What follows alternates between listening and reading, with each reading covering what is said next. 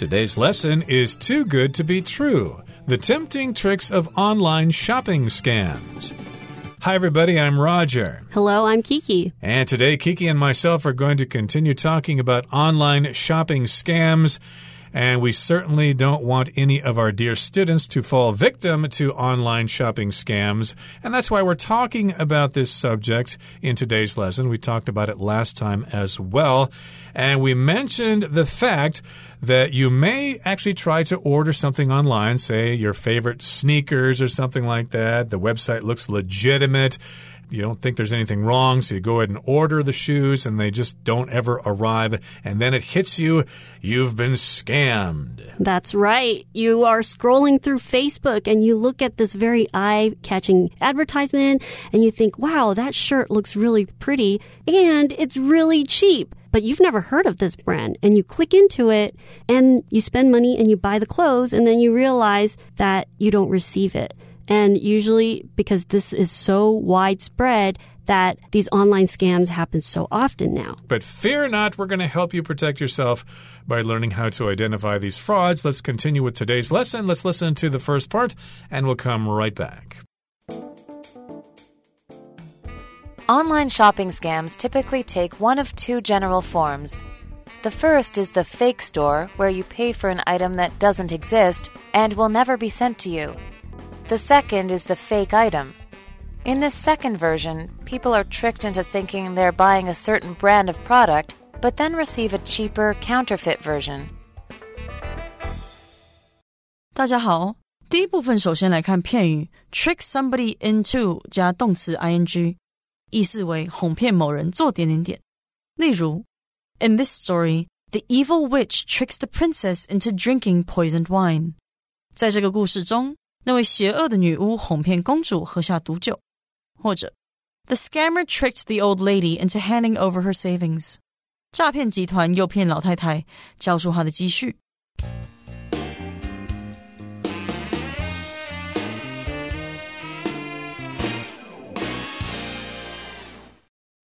In part one, let's find out how we can learn to recognize these fake online stores. Online shopping scams typically take one of two general forms. The first is the fake store where you pay for an item that doesn't exist and will never be sent to you. So online shopping scams, it looks like two different things. Sometimes it is a fake store. It's not a real store. And then you pay for something and actually, they don't even have this item. So you're just paying for nothing. They're never going to send it to you because it doesn't exist. The store doesn't exist.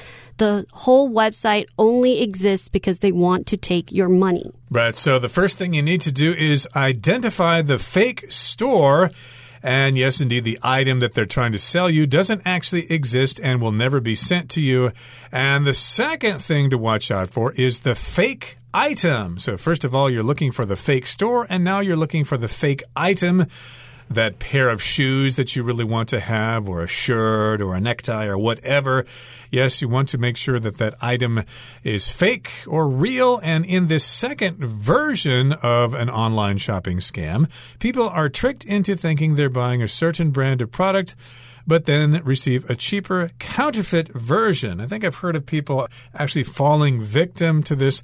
They thought they were buying a Versace bag, but they ended up getting something that was made in a sweatshop in Vietnam. Right. And people are tricked into thinking. So, this phrase, tricked into thinking, is to make someone believe something or to do something by being untruthful. So if you want something from someone, usually you'll try to say something to trick them into thinking that they're another thing. So for example, he tricked him into doing more homework by telling him that he's going to get a lot of candy. That does sometimes work. If you try to trick someone into doing something, you offer them something and then they do it and they find out they've been tricked or they've been deceived. And yes, indeed, the website will trick you into thinking, they'll make you believe that you're buying a certain brand of product, but then instead you'll receive a cheaper counterfeit version. So if something's counterfeit, it's a copy of something, but it's not the real thing. We often use the word counterfeit when we talk about money. Sometimes people try to counterfeit money by copying the 1000 NT dollar bill or a 100 US dollar bill. They try to produce fake bills, and that's why when you pay for something at a store, they sometimes scan the bill in a special machine they have with like this blue light or something, and that will tell if the bill is authentic or counterfeit. So, usually, when something is counterfeited, it is something made to look like the real item, and usually this item is of value. So, there are lots of counterfeit bags, counterfeit watches, and those are what might get sold on these fake websites. So, you go onto this link, you buy this pair of Balenciaga shoes, and then what arrive just says Balenci. Ooh, that would be counterfeit indeed. It's not the real thing, and you'll realize it will hit you that you've been scammed, you've been cheated, and you'll feel really embarrassed. You probably won't want to tell your parents or your friends. They will laugh at you. Okay, that brings us to the end of the first part of our lesson for today. Let's move on now to the second part and continue to talk about how you can protect yourself from online scams. Fortunately, even if a scam website looks legitimate, there are usually small hints that give it away. Carefully check the URL for unusual domains like .shop or .bargain or for slightly misspelled words. Also, examine the website's contact page. Does the contact information look suspicious or, worse yet, not even exist? Finally, the biggest hint of a scam is often the price.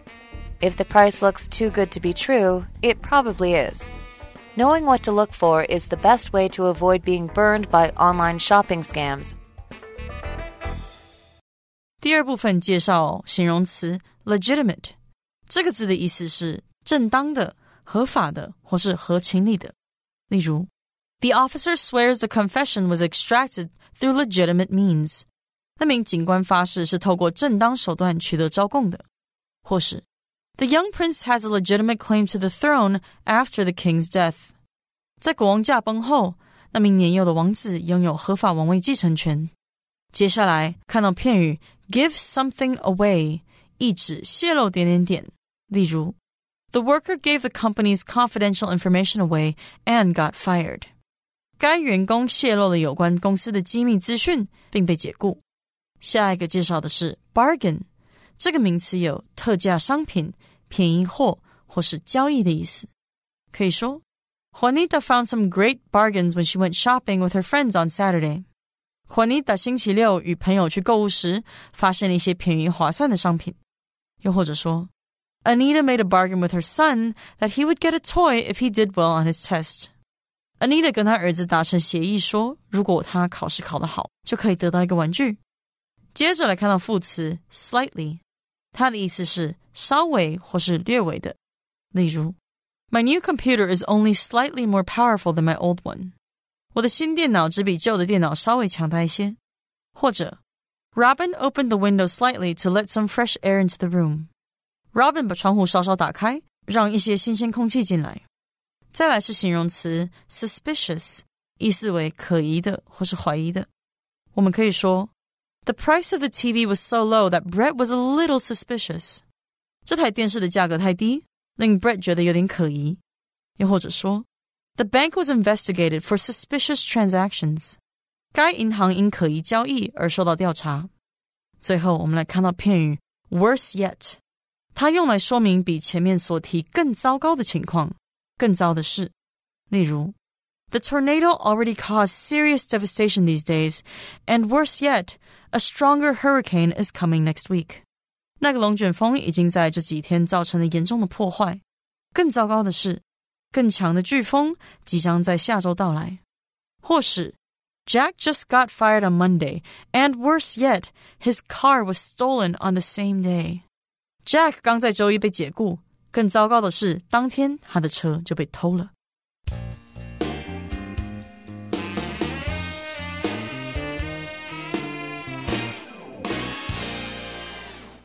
We're back with the second part, and in this part, we will find out how we can identify whether or not a website is authentic or not. Fortunately, even if a scam website looks legitimate, there are usually small hints that give it away.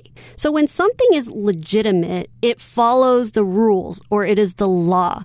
So when it is legitimate, it is real, it is proper, for example, your teacher may ask you for a legitimate reason for why you didn't finish your homework. Exactly. So it has to conform to rules or what people expect of you. And so if you tell your teacher that you didn't do your homework because the dog ate it, well, the teacher would say, that's not a legitimate excuse because I happen to know that you don't have a dog in your home. You actually have a cat, and cats are not known to eat people's homework. So that's an illegitimate excuse. But here we're talking about looking for a legitimate website, and indeed, the website may look legitimate. It may look real. It doesn't look fake at all. But you can look for some small hints that give it away. And here we've got the phrase to give something away, or more specifically, to give it away. That just means it reveals itself. For example, you might try to disguise your voice on the phone when you're talking to somebody, but uh, you used a certain word that only you use, and the person was able to identify you. I know you're Roger. That gave you away. I could tell it was you because of that word you used. Right. And carefully check the URL for unusual domains like .shop or .bargain or for slightly misspelled words. So the first thing you should do when you click into a website or a URL, a URL is basically the web address you use to go onto a website and look for its domain. So what is a domain? A domain is the internet address that belongs to a person or an individual or an organization. So, for example, a domain would be www.liveabc.com. And you know that it is legitimate. And usually, if it's something educational, it would end with something like .edu for education. So things like that can be a good hint to help you identify whether a domain is legitimate or not. So when you see websites that end in .shop or .bargain, sometimes that could be your first clue. Indeed. So, as Kiki said, websites usually are followed with .gov, .gov, .com, .edu, etc. And if it has domain names like .shop or .bargain, or also if it has slightly misspelled words, then you should be very suspicious that it is a scam website and you should stay away. Get away as quickly as you can. And these, of course, are the domains where these websites are. And of course, their URL will be kind of suspicious. It will be kind of fishy. Something will smell rotten in the state of Denmark. And if something is misspelled, it's not spelled correctly, okay? And of course, sometimes people don't really have good spelling skills. So maybe, for example, the word misspelled has two S's, but maybe in this website they'll just spell it with one S, M I S P E L L E D. And maybe most people won't notice it because it looks like it's spelled correctly, but it actually isn't. So you need to look for that. They are slightly misspelled, just misspelled a little bit. Right. It's just slightly misspelled, so sometimes people don't notice it. And here we also have the word bargain.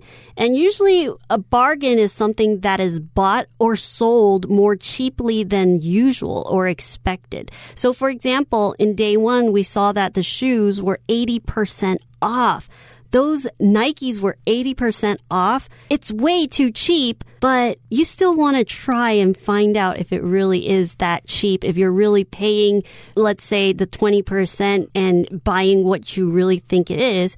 And usually that's what a bargain is. A bargain is when you buy something of value at a really cheap price. Right. And here, of course, bargain is being used as a noun, but you could also use it as a verb to bargain if you go to a market somewhere and you want to buy a bag and you ask the boss, hey, how much does this bag cost? Oh, it's $502. Oh, you expect me to pay that much for this piece of junk? I'll give you $102. 100 I can barely cover my wholesale cost with that. And then you go back and forth. That is bargaining. And in this particular case, though, that might be the domain name of an illegitimate website. It will be followed with the dot shop or dot bargain. And again, it might have slightly misspelled words. Also, examine the website's contact page. Does the contact information look suspicious or worse yet, not even exist? Now, the contact page on the website is when you go down to the bottom or maybe the top and it says contact us or a way to reach the seller. Okay. So you've paid for the shoes. It's been a week. You haven't received your item. So you want to go and contact them, but you go back to their website and you realize there's no contact page or there's no other form of being able to get in touch with the seller. So when the website doesn't have a contact page or their contact information looks suspicious, or worse yet, it doesn't even exist. So if the contact information looks suspicious, you have a feeling. Suspicious is to have a feeling or thought that something may or may not be what it really is. So, for example, the website says that it's from the US and the number that they're giving you is some number from India. This might be a little suspicious to you. Exactly. It could be questionable. You're just not sure about it. And even worse, or worse yet, it may not even exist. And finally, the biggest hint of a scam is often the price. If the price looks too good to be true, it probably is. And that's a phrase we use often. If it looks too good to be true, it probably is. So therefore, it's probably a scam. And again, 80% off the original price is kind of ridiculous. No one's going to charge you that little money for something, especially if it's a good product. So that, of course, will be very suspicious. And knowing what to look for is the best way to avoid being burned by online shopping scams. Of course, they're not actually going to burn you by trying to set you on fire, but that just means you're getting cheated in a really bad way. Okay, that brings us to the end of the second part of our lesson for today. Let's listen now to the third part and wrap things up. Once again, you see an advertisement for your favorite brand of shoes.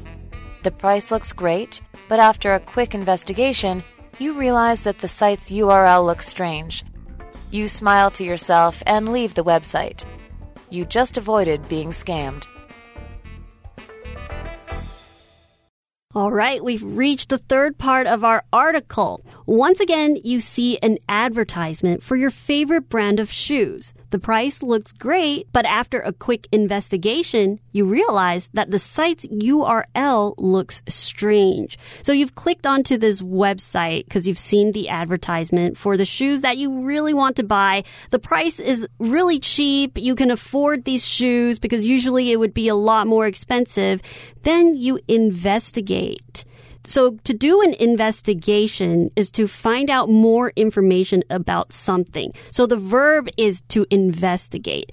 For example, in a mystery novel, somebody has been killed and the detective needs to investigate the case. Right, so to investigate is the verb and the noun is an investigation. The police detective is conducting an investigation.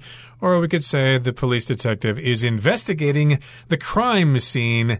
And yes, you need to do some investigation or you need to investigate the website. And if that URL looks strange, then something is probably up. You need to be aware there. Avoid purchasing things at that website. If anything looks suspicious, if anything looks questionable, and you smile to yourself and leave the website. So you have not been burned, you have not been cheated because you looked for all these clues or looked for all these hints and you found out that the website looks pretty suspicious and you decided not to buy that pair of sneakers that you want so badly and you've instead chosen to just hop on the bus and go down to Gongguan or go down to Ximending and buy the shoes from an actual store. So you leave the website. You have just avoided being scammed. And that's the end of our article. Let's listen to Henny.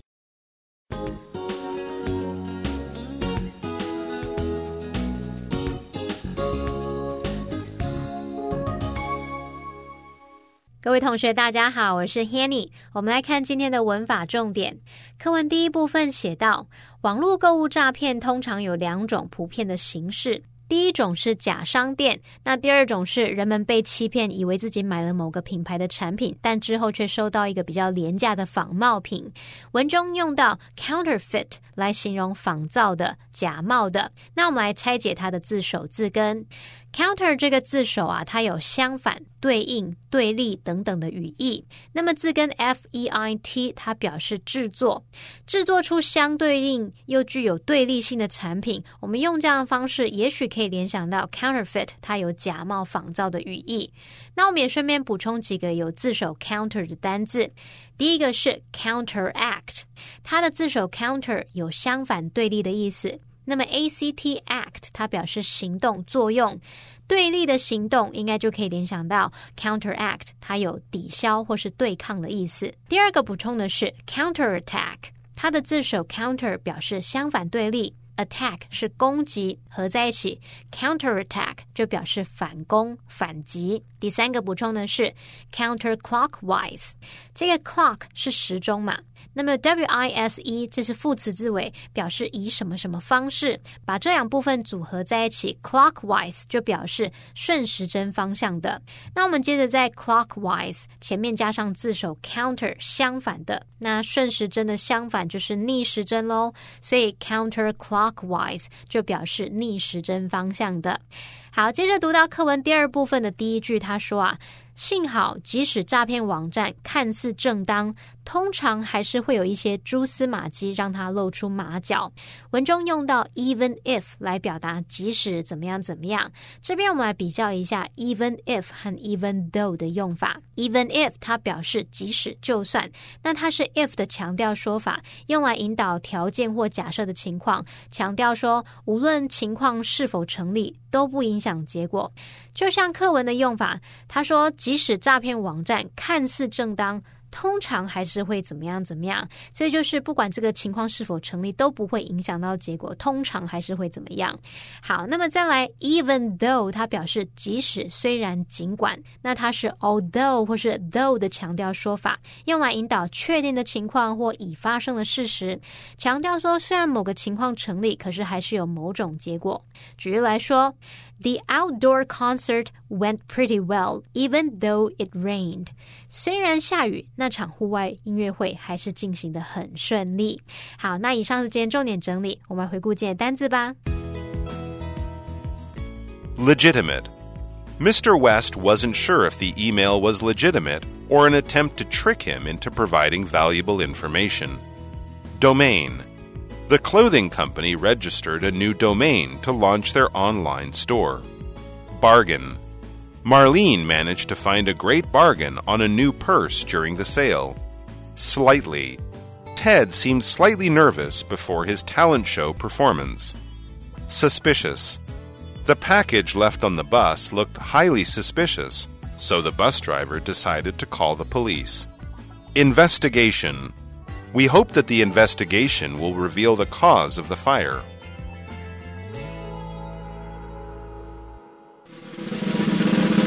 Discussion starter starts now. Okay, it's time for us to have our discussion starter. We've got a question, and then we're going to give you a sample answer to that discussion question. The question is Have you ever been tricked by a scam? If yes, what happened? If no, how do you suggest that people avoid being tricked? Well, for me, I have never been scammed because for websites, I always look very carefully at these examples that were shared with us in the article. So I always look for details. And also in person, I just avoid talking to people that I don't really know. So if I want to buy something from a person, I would actually ask for a recommendation from somebody else I know that has had experience with what I want to buy. Well, that's a good idea. But I would say, yes, I was tricked by an item for sale on eBay many years ago. I was trying to buy a used rangefinder camera. It was an old Canon QL17 and it looked like a pretty good deal. And it was on eBay. It looked like a trusted website, but uh, the item they sent me was of very poor quality. The lens was clouded over with mold, and the shutter wouldn't work. It needed repair work, and I just thought it wasn't worth it. So, indeed, I felt that I had been scammed. Well, that brings us to the end of another edition of our program, and please make sure you join us again next time. From all of us here, I am Roger. I am Kiki. See, you, next time.